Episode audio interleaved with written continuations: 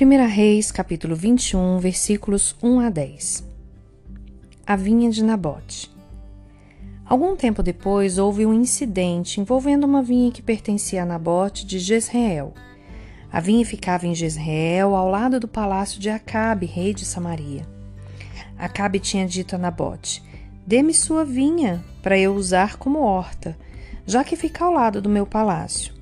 Em troca, eu lhe darei uma vinha melhor, ou se preferir, eu lhe pagarei, seja qual for o seu valor. Nabote, contudo, respondeu: O Senhor me livre de dar a ti a herança dos meus pais. Para casa, aborrecido e indignado porque Nabote de Jezreel lhe dissera: Não te darei a herança dos meus pais. Deitou-se na cama, virou o rosto para a parede e recusou-se a comer. Sua mulher Jezabel entrou e lhe perguntou: Por que você está tão aborrecido? Por que não come? Ele respondeu-lhe: Porque eu disse a Nabote de Jezreel: Venda-me sua vinha, ou se preferir, eu lhe darei outra vinha em lugar dessa. Mas ele disse: Não te darei minha vinha. Disse-lhe Jezabel, Jezabel, sua mulher: É assim que você age como rei de Israel? Levante-se e coma, anime-se. Conseguirei para você a vinha de Nabote de Jezreel. Então, ela escreveu cartas em nome de Acabe. Vou repetir. Então, ela escreveu cartas em nome de Acabe, pôs nelas o selo do rei e as enviou às autoridades e aos nobres da cidade de Nabote. Naquelas cartas, ela escreveu: Decretem um dia de jejum, de jejum e ponham Nabote sentado num lugar de destaque entre o povo. E mandem dois homens vadios sentar-se em frente dele e façam com que testemunhem que ele amaldiçoou tanto a Deus quanto ao rei. Levem-no para fora e apedrejem-no até a morte. 1 João, capítulo 4, versículos 18 a 21. No amor não há medo. Pelo contrário, o perfeito amor expulsa o medo, porque o medo supõe castigo. Aquele que tem medo não está aperfeiçoado no amor. Nós amamos porque ele nos amou primeiro. Se alguém afirmar eu amo a Deus, mas odiar o seu irmão, é mentiroso, pois quem não ama seu irmão a quem vê, não pode amar a Deus a quem não vê. Ele nos deu este mandamento: quem ama a Deus, ame também o seu irmão.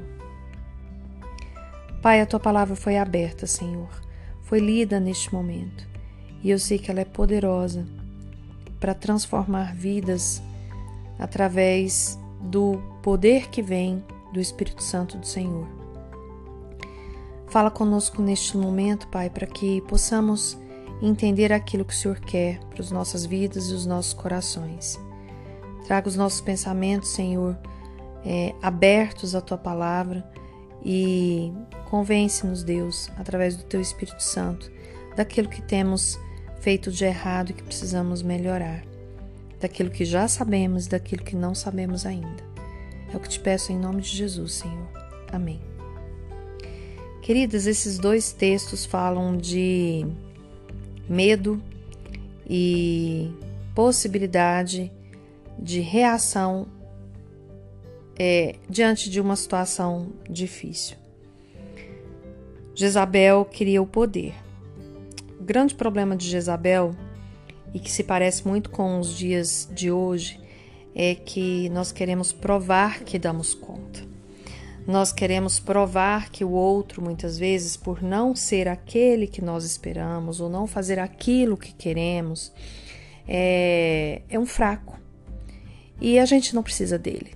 A gente precisa ir lá e fazer. A gente só vai lá e faz, na grande maioria das vezes.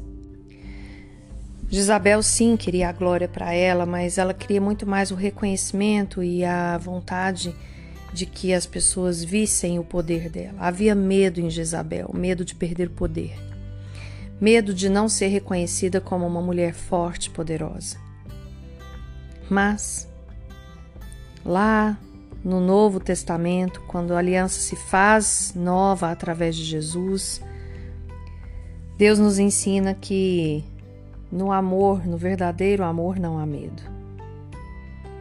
É, e é tão importante, tão maravilhoso quando percebemos isso, minha querida, porque nós só somos nós, nós somente somos capazes de amar porque Deus nos amou primeiro. Jezabel não reconhecia o poder do amor do Senhor. Mas nós temos o sangue de Cristo lavado na cruz, derramado na cruz. Ele nos amou primeiro. E como e por que ele nos amou, nós devemos amar o próximo. A palavra de Deus é clara. Se alguém odiar o seu irmão, é mentiroso porque fala que ama a Deus, mas não consegue amar o irmão que vê, que convive. Imagina amar a Deus que não vemos e que quantas vezes não convivemos. Não paramos para conversar, não pedimos a opinião dele, não queremos saber quais são, os, quais são as diretrizes dele para a nossa vida. Não é pela força do nosso braço, querida em nome de Jesus, que este padrão emocional que o mundo tem colocado nas nossas costas, no nosso coração, no nosso ventre, na nossa vida, de que nós não precisamos do outro, seja derrubado por terra na minha vida e na sua vida. Porque nós não precisamos provar que sabemos, que damos conta, que podemos fazer. Deus é um Deus de amor, de amor e porque Ele nos amou, nós somos capacitadas a amar, minha querida. Precisamos parar de acreditar e alimentar esse ódio que às vezes temos dos nossos cônjuges, dos nossos maridos, né? Dos nossos filhos, dos nossos pais. Queremos provar o tempo inteiro que damos conta, que somos melhores, que isso caia por terra, porque na verdade porque Ele nos amou de forma tão grandiosa, nós somos capazes de amar o outro, ainda que o outro não seja aquilo que queremos, ainda que o outro não faça aquilo que gostaríamos que ele faça, que ele fizesse. Como é difícil amar um filho que não é aquilo que você deseja. Como é difícil amar um homem que não te reconhece, que não é aquilo que você quer. Mas Deus te capacita, como me capacita, a amar, simplesmente porque, como Ele nos amou nas piores circunstâncias, Ele me ama na pior circunstância. Por isso é que eu creio que eu também sou capaz de amar. Em nome de Jesus, que o, o mandamento de amar o irmão, seja ele o seu filho, seu marido, seu pai, sua mãe, seu, seu irmão mesmo de sangue, seja cumprido na sua vida. Não porque você acha que o outro merece, mas porque Deus já amou primeiro. E por isso ele te capacita a amar. Acredite. Você tem a capacidade de amar essa pessoa que está aí ao seu lado. Basta você lembrar que Deus te amou primeiro, que te deu essa capacidade e que você não precisa trabalhar para o inimigo sendo acusadora júnior, né? Porque o diabo é o acusador. Você não precisa ser acusadora júnior que fica acusando o outro daquilo que ele não é, da fraqueza dele. E aí você vai lá e faz para mostrar poder. Qual espírito que você quer ter dentro de você a partir de hoje? Nas suas atitudes, expresso nas suas, nas suas atitudes? Um espírito que acusa ou um espírito que auxilia, que ama, que tem paciência, que entende que, o, que a soberania de Deus é para todos e que pode também trabalhar na vida do seu marido ou de quem quer que seja que você está aí alimentando um ódio no seu coração. O verdadeiro amor lança fora todo o medo. Aquele que tem medo não está aperfeiçoado no amor. Se você tem medo de perder algum tipo de poder ou de comando, você não está aperfeiçoada no amor, minha querida. Mas Deus nos deixa essa promessa linda, que porque Ele nos amou primeiro, nós somos capazes de amar também.